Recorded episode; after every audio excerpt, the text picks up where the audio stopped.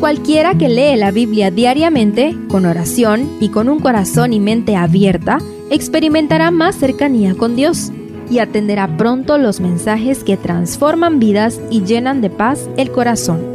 Únete en la lectura de la Biblia en Reavivados por su palabra.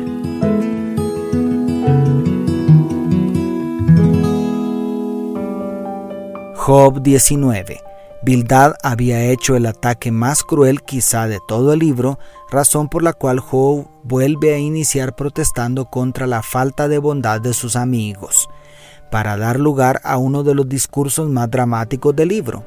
Para mí, en cierta manera, aquí está el clímax.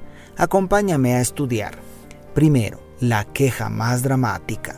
Además del dramático reproche contra las hirientes palabras de sus amigos, los versículos 6 al 20 contienen la queja más dramática de todo el libro. Aquí Job describe detalladamente todos sus sufrimientos. Más allá del dolor físico, aquí nos presenta sin censura todo el dolor emocional, toda la tragedia social, económica y espiritual que enfrentó.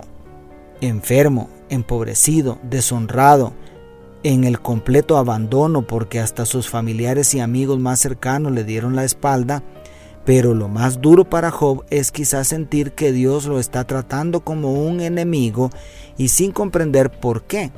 Imaginar al hombre más grande entre los orientales diciendo todas estas palabras me parte el corazón. La desgracia de Job era integral. Satanás había procurado destruirlo en todos los sentidos había lanzado un ataque por todos los flancos. Una tragedia trae otra y así nos parece muchas veces que es una avalancha de dificultades y problemas lo que nos cae encima. Pero no tienes por qué pensar que Dios se ha vuelto tu enemigo. El autor del mal es el diablo. Tú y yo podemos seguir confiando en el Señor en medio de la tormenta. Segundo, la súplica más conmovedora. La desesperación de Job lo lleva a suplicar a sus amigos que le tengan un poquito de compasión. Escúchalo decir en los versículos 21 y 22. Compadézcanse de mí, amigos míos, compadézcanse, que la mano de Dios me ha golpeado. ¿Por qué me acosan como Dios? ¿No les basta con desollarme vivo? Así lo traduce la nueva versión internacional. Job inició reprochando por las injurias recibidas. Por cierto, la del capítulo anterior fue demasiado cruel. Y termina advirtiendo a sus amigos que el maltrato que le han proporcionado merece el juicio divino, según los versos 28 y 29. Al final del libro veremos que Job estaba en lo correcto en este punto, pero en los versículos 21 y 22 suplica que tengan compasión ¿Por qué nos parece mucho más fácil señalar la paja en el ojo ajeno? Parece más fácil juzgar a los demás por sus malas acciones.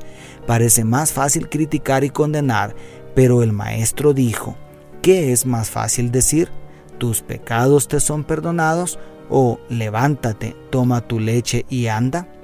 En realidad es más sencillo manifestar compasión, pero eso va contra nuestra naturaleza pecaminosa y carnal que Dios nos transforme para ser como el Maestro. Y tercero, la declaración de fe más grandiosa. Por último, también este capítulo contiene la declaración de fe más asombrosa quizá de todo el libro. Escucha las poderosas palabras de los versículos 25 al 27. Yo sé que mi Redentor vive y que al final triunfará sobre la muerte, y cuando mi piel haya sido destruida, todavía veré a Dios con mis ojos. Yo mismo espero verlo, espero ser yo quien lo vea y no otro. Este anhelo me consume las entrañas. Así lo traduce la nueva versión internacional. Como dijera el mismo Job en el verso 24, estas palabras debieran estar esculpidas con cincel de hierro y con plomo sobre piedra. Job ya había expresado su deseo de un árbitro, ya había declarado que en el cielo tenía un testigo y hasta había solicitado que Jehová le diera una fianza, pero ahora hace la mayor declaración de fe del Antiguo Testamento. la cual alcanza su pleno cumplimiento en Jesucristo. Jesús fue el redentor de Job y es el redentor tuyo y mío. Aunque el enemigo amontone desgracias sobre nuestras vidas, un día seremos levantados del polvo para encontrarnos cara a cara con aquel que se levantó del polvo de la muerte para demostrar que no hay otro nombre en quien podamos ser salvos y libertados del poder de la muerte para siempre. Aleluya, tú y yo podemos morir y deshacerse nuestra piel pero Él vive y mientras Jesucristo viva hay esperanza. Dios te bendiga, tu pastor y amigo Selvin Sosa.